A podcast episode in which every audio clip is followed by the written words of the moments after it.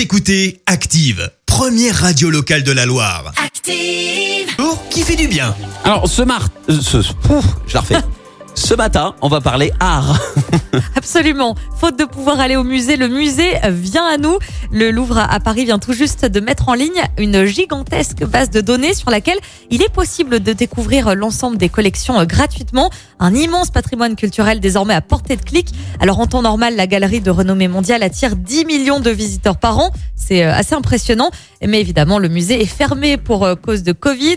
Son site web permet euh, donc désormais aux utilisateurs de parcourir les huit départements du musée. Tout ça en restant bien confortablement assis euh, sur son canapé. Le plus de cette visite en ligne, et c'est là où c'est intéressant, Ouais. c'est qu'il est possible de voir des œuvres d'art qui sont généralement invisibles euh, pour le grand public puisqu'elles sont euh, enfermées dans des entrepôts. Euh, c'est disponible donc en français, en anglais, en espagnol et en chinois si tu veux un petit peu pratiquer Moi, je vais ton, le chinois. ton chinois, Christophe. Vous pouvez profiter du Louvre virtuellement. C'est aussi le cas du musée de la Croix ou encore des sculptures des Tuileries.